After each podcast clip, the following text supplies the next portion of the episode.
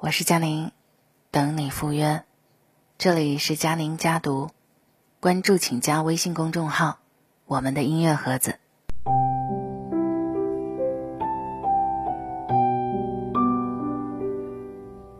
有人说，这一生当中，谁会陪你最长的时间啊？想一想，是伴侣吧？那，你有没有从开始一直到最后？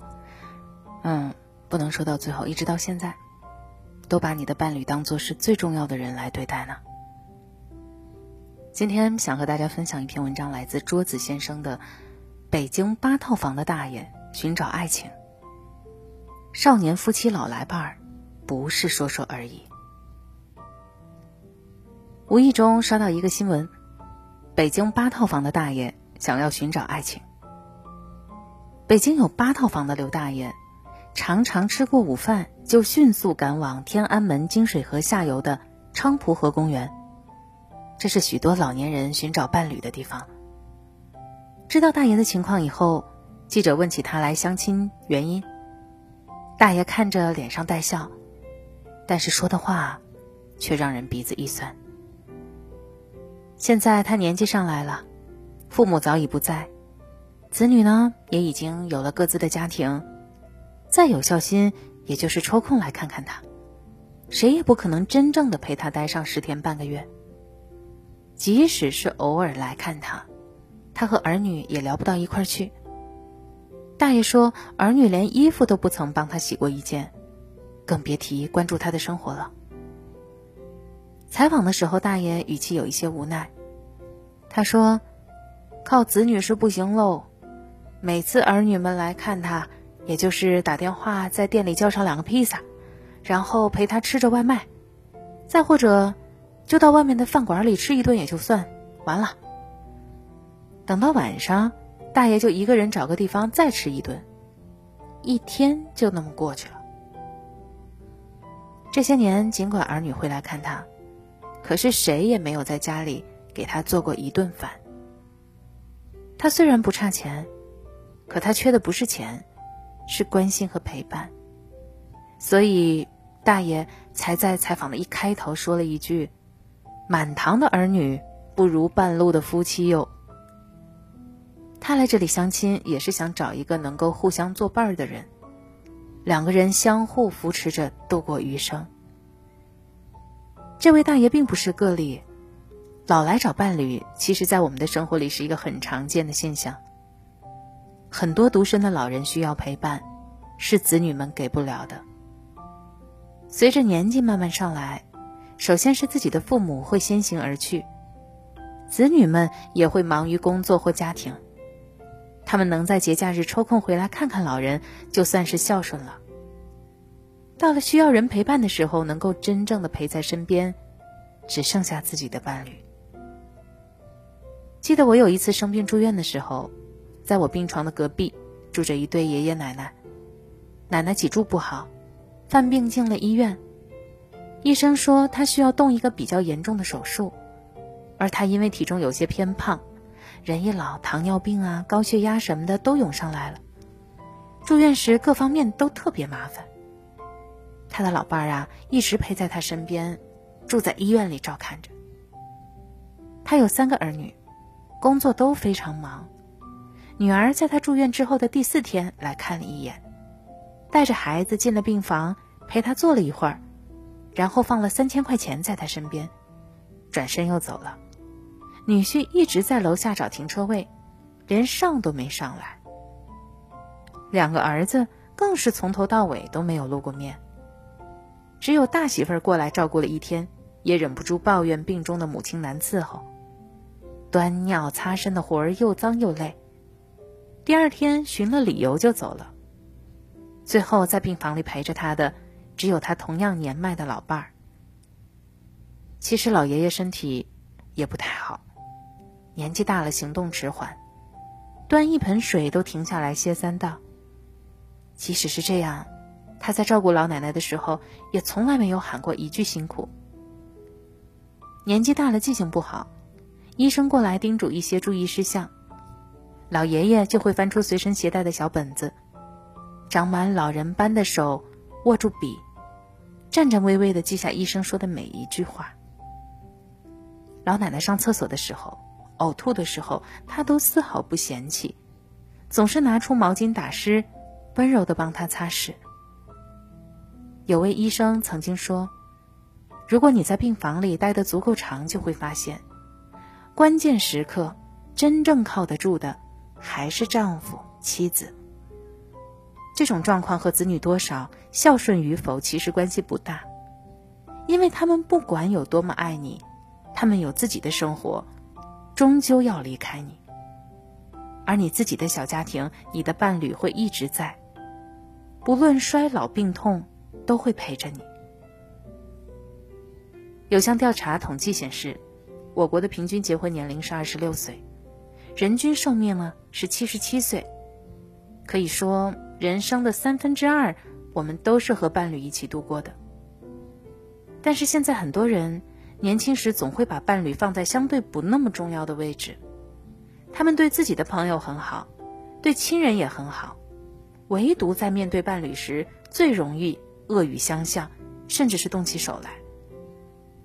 等到他们年老了，朋友们各自有了家庭，要聚一次不容易。亲人也最多在逢年过节的时候见上一面，子女呀就更是大部分时间飘在远方。能陪在身边唠嗑排解孤独的，往往是那个年轻时最不被珍惜的人。也只有到了年老的时候，看看身边陪伴的人，才会明白当时自己有多荒唐。比利时进行过这样的一项测试，询问那些六十岁以上的老人。他们年轻时最后悔的事情是什么？测试结果发现，超过一半的人表示后悔年轻时没有好好的对待自己的伴侣。还记得以前在老家的时候，爷爷的身体一直不太好，照顾爷爷的任务落在了奶奶的一个人身上。有一次，我坐在爷爷的床边陪他聊天儿他说起和奶奶年轻时候的事儿。他说的几句话我印象尤其深刻。我这辈子最对不住的就是你奶奶。年轻的时候啊，脾气暴躁，总是忍不住对她发脾气。苦了她这些年一直守着我喽。那一刻，我看见有晶莹的泪花噙在爷爷的眼睛里面。很多夫妻年少气盛。少不了争吵打闹，到老了就会发现，想要说对不起、想要去赎罪的人，还是那个总是和你吵架的爱人。Normo 实验室曾经进行过一项很扎心的测试：依次写下对你最重要的五到十个人，然后选择顺序从你的世界中离去，依次划去他们的名字。划掉第一个名字的时候。大家都没有犹豫，大多选择划掉自己的兄弟姐妹或者是朋友，直到最后剩下五个人，父母、妻子、儿女，都是至亲呐。这时候主持人告诉他们，黑板上只能留下一个人的名字。望着自己写下的名字，所有人的表情都变得分外的挣扎，手上拿着的笔像有千斤重。黑板上的每一个人对他们而言都是举足轻重的，无论割舍掉谁，都像是从心头剜了一刀。有人觉得太残忍，忍不住掉下了眼泪。最后，他们无比挣扎之后，留下了一个人。那个人，就是自己的伴侣。对他们来说，父母和孩子都是陪伴他们度过一段路程的人，而伴侣。是要陪伴走过一生的人。我这一辈子，走过许多地方的路，行过许多地方的桥，看过许多次数的云，喝过许多种类的酒，却都比不上爱过一个正当年龄的人。摄影师徐英哲曾经拍过一张感动万千人的照片，照片的名字叫《吻别》。照片上，老人是他的父母，当时父亲住进了重症监护室，被医生下了六次病危通知书。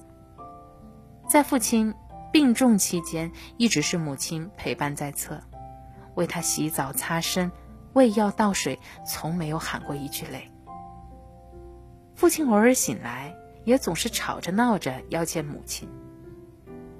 即使是半夜惊醒，只要看不见母亲，他就无法再次入睡。母亲也从不为此生气，反而是握着父亲的手，看着他笑。在最后一次收到病危通知书时，父亲拉住母亲对他说：“这一次，恐怕是来真的了。”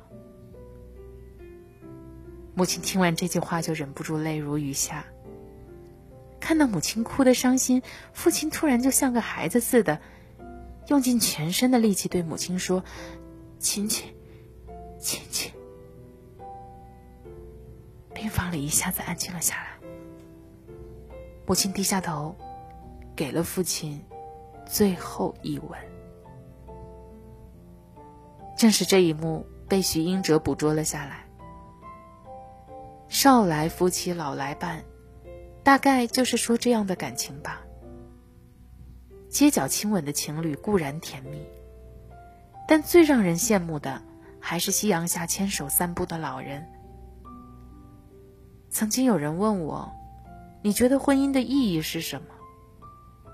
我想了很久，我告诉他：“人生就像开车，当你开到某个时段，就会发现，朋友、亲戚。”同学、家人，都会变成你车窗外的风景，离你而去。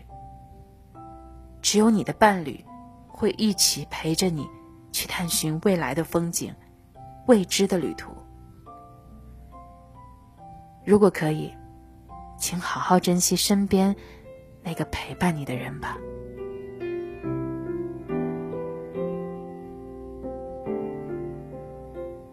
这就是今天的文章分享。